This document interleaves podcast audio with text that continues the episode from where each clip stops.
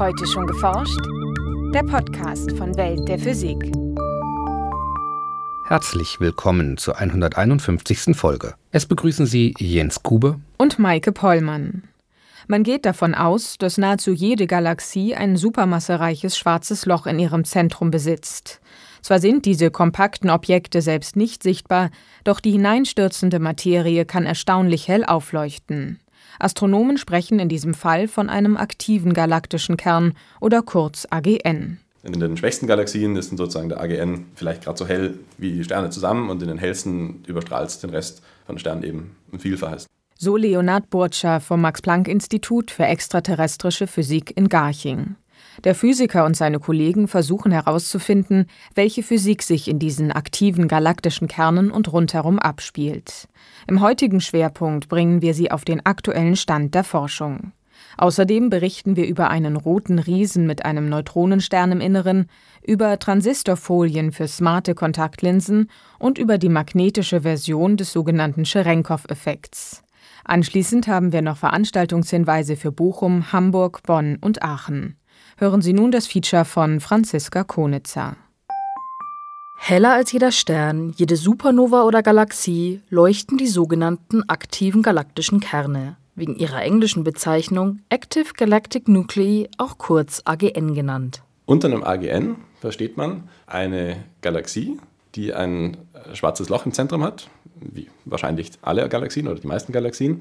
Aber bei einem AGN ist das Besondere, dass dieses schwarze Loch ähm, relativ viel Materie akkretiert. Relativ viel heißt so viel, dass die Strahlung, die von der Materie, die da einströmt in das schwarze Loch, ausgeht, dass diese Strahlung alles andere überdeckt, was in der Galaxie passiert an Emissionen. Also sprich, der, der AGN ist heller als die gesamte Galaxie zusammen, außer dem AGN.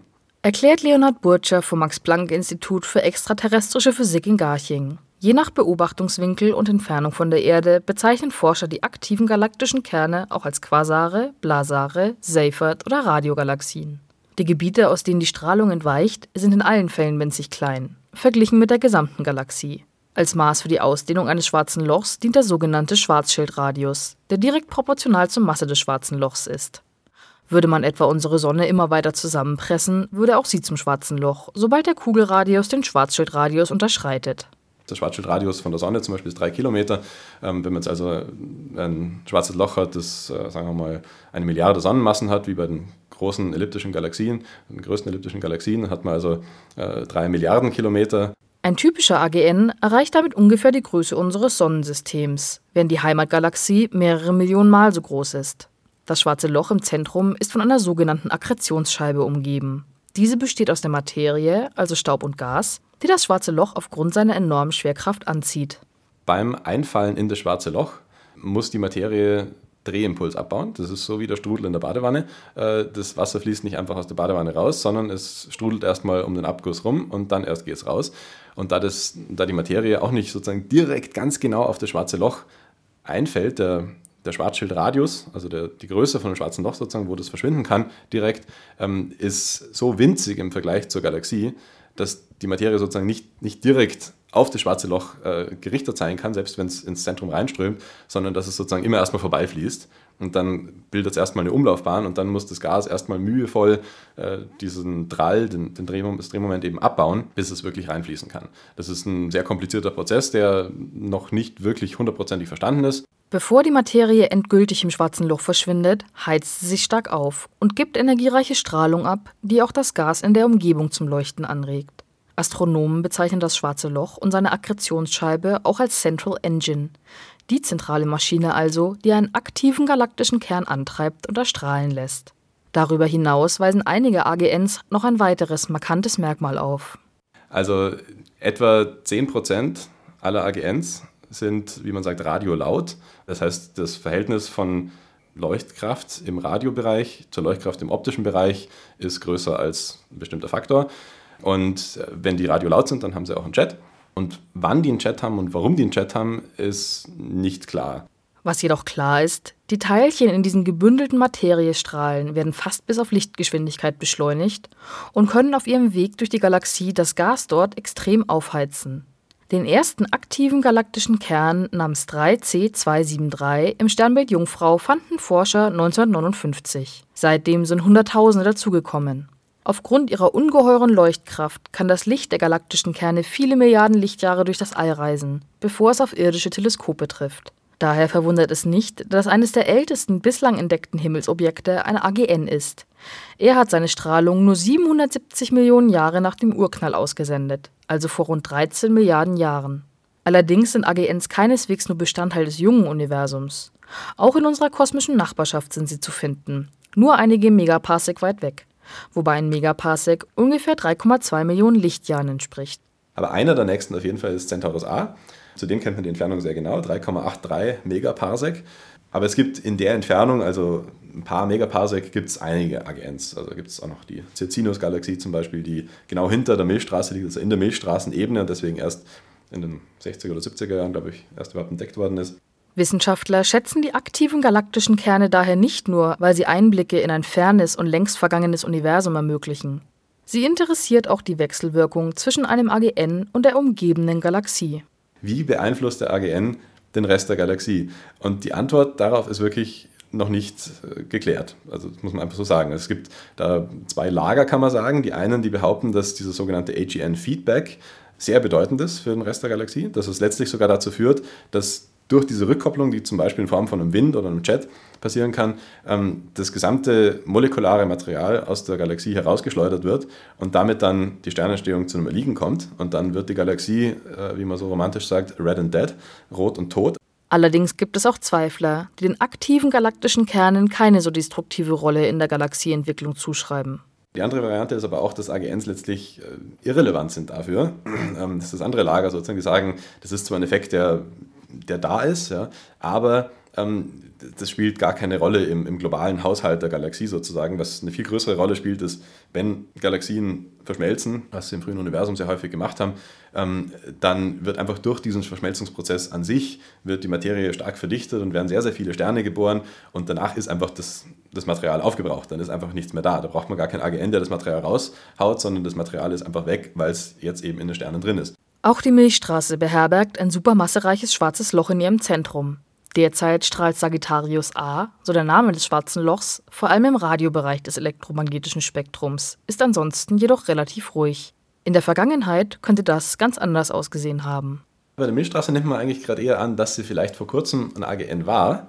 Da gibt es ein paar Hinweise dafür. Ein Hinweis äh, kommt von dem Gamma-Teleskop Fermi, das ja, eine sogenannte Fermi-Bubble entdeckt hat, die also oberhalb der Milchstraße, oder sozusagen ja, nördlich der, der Milchstraße, eine, ja, eine Schockfront sozusagen vor sich hertreibt und die ist dann auch nachbeobachtet worden in Röntgen, allen möglichen Wellenlängen. Und da sieht man also tatsächlich eine große Energieexplosion sozusagen, die da mal stattgefunden hat. Interessanterweise passt das, das Alter, das man ausrechnet für diese Fermi-Bubble, äh, relativ gut zusammen mit dem Alter der Sterne im Zentrum unserer Milchstraße, also die wirklich ganz nah dran sind am Schwarzen Loch. Und ja, vielleicht ist da was passiert zu der Zeit, also ein paar zehn Millionen Jahre her, dass da also wirklich irgendwie ein größerer Ausbruch war und dann zum einen so eine Schockwelle rausgetrieben worden ist und vielleicht dann auch Sterne entstanden sind dadurch. Wenn das schwarze Loch in der Milchstraße in der Vergangenheit tatsächlich aktiv war, scheinen zumindest die Auswirkungen auf die Erde am Rande der Galaxis recht gering gewesen zu sein. Zu diesem Zeitpunkt war sie nämlich schon längst bewohnt, und zwar nach dem Aussterben der Dinosaurier schon vorrangig von Säugetieren. Ob der Milchstraßenkern in Zukunft nochmals aktiv wird, wissen Forscher nicht. Allgemein scheinen AGNs aber eher ein Merkmal von jungen Galaxien zu sein. Es ist also durchaus möglich, dass die Milchstraße ihre hellsten Zeiten bereits hinter sich hat. Nachrichten Dass es Doppelsterne gibt, in denen ein roter Riese und ein Neutronenstern sich umkreisen, ist lange bekannt. Doch eine noch exotischere Variante eines Doppelobjekts aus Sternenrest und rotem Riesen wurde vor 40 Jahren vorhergesagt ein roter Riese, in dessen Inneren sich ein Neutronenstern befindet. Nun verdichten sich die Anzeichen, dass es diese bizarren Himmelsobjekte, sogenannte Thorne-Sitko-Objekte, tatsächlich gibt. Thorne-Sitko-Objekte sehen von außen fast genauso aus wie gewöhnliche rote Riesen, so die Forscher bei der Vorstellung ihrer Ergebnisse auf der 223. Fachtagung der American Astronomical Society. Die beste Möglichkeit, beide voneinander zu unterscheiden, bietet der Nachweis ungewöhnlich vieler schwerer Elemente an ihrer Oberfläche. Tatsächlich stieß das Team bei der Analyse von 22 roten Riesen in der kleinen Magellanischen Wolke auf ein Objekt, das einen ungewöhnlichen Überschuss an Lithium, Rubidium und Molybden aufweist. Und das entspricht exakt den Vorhersagen der Theorie für Thorne-Sitko-Objekte. Der rote Riese und der Neutronenstern könnten ursprünglich ein Doppelsystem gebildet haben und dann miteinander verschmolzen sein. Die ungewöhnliche Zusammensetzung erlaubt ganz neue Kernfusionsprozesse im Inneren des Sterns und könnte so die Entstehung schwerer Elemente im Kosmos beeinflussen.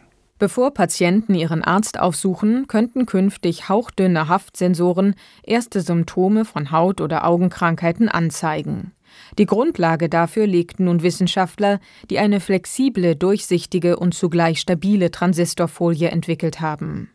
Als Unterlage nutzten sie eine nur ein Millionstel Meter dünne Schicht aus einem Polyvinylkunststoff. Auf diese deponierten die Forscher in mehreren Arbeitsschritten Halbleiter, dielektrische Isolatoren und Metallelektroden. Über die Strukturierung dieser Materialien entstand ein Areal aus Dutzenden Transistoren. In mehreren Testläufen prüften die Forscher anschließend die elektronischen Schalteigenschaften der Transistorfolie, wie sie in der Fachzeitschrift Nature Communications berichten. Dabei wickelte das Team die Folie sogar um ein menschliches Haar, ohne dass die Transistoren beschädigt wurden. Sowohl auf Haut, einem Pflanzenblatt als auch einem künstlichen Augapfel blieben die Folien zuverlässig haften und konnten auf Wunsch leicht wie eine Kontaktlinse wieder abgehoben werden. Als erste mögliche Anwendung sehen die Wissenschaftler dann auch eine intelligente Kontaktlinse, in der Sensoren den Augeninnendruck permanent messen könnten aber auch verformbare und biokompatible Sensormodule wären künftig denkbar, die auf der Haut getragen oder in den Körper, etwa auf den Herzmuskel, implantiert werden könnten.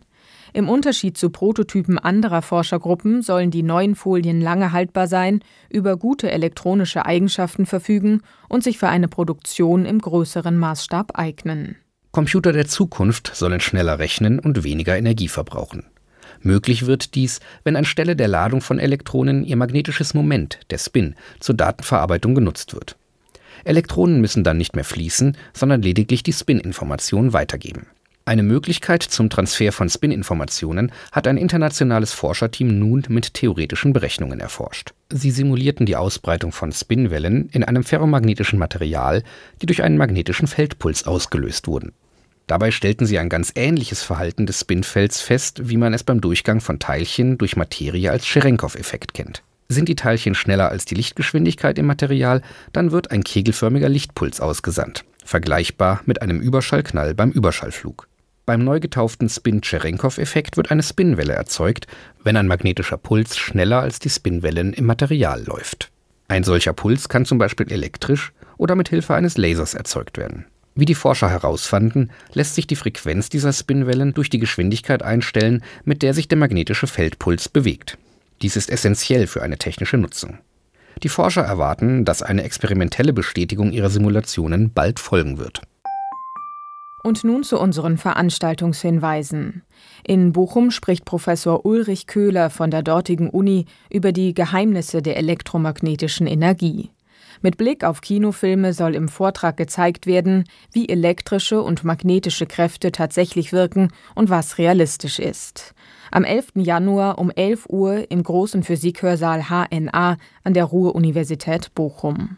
In Hamburg hält Professor Florian Grüner von der dortigen Uni den Vortrag Laser-Plasmabeschleuniger – Herausforderungen an die Mathematik in diesem neuen Physikfeld. Denn auch in der Experimentalphysik sind mathematische Modelle und mathematische Algorithmen nicht wegzudenken.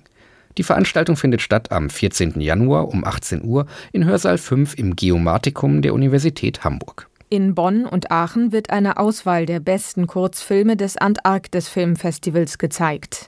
Die Filme vermitteln einen Eindruck vom Zusammenleben der Menschen, die viele Monate isoliert und oft in monatelanger Dunkelheit in den Forschungsstationen leben und arbeiten.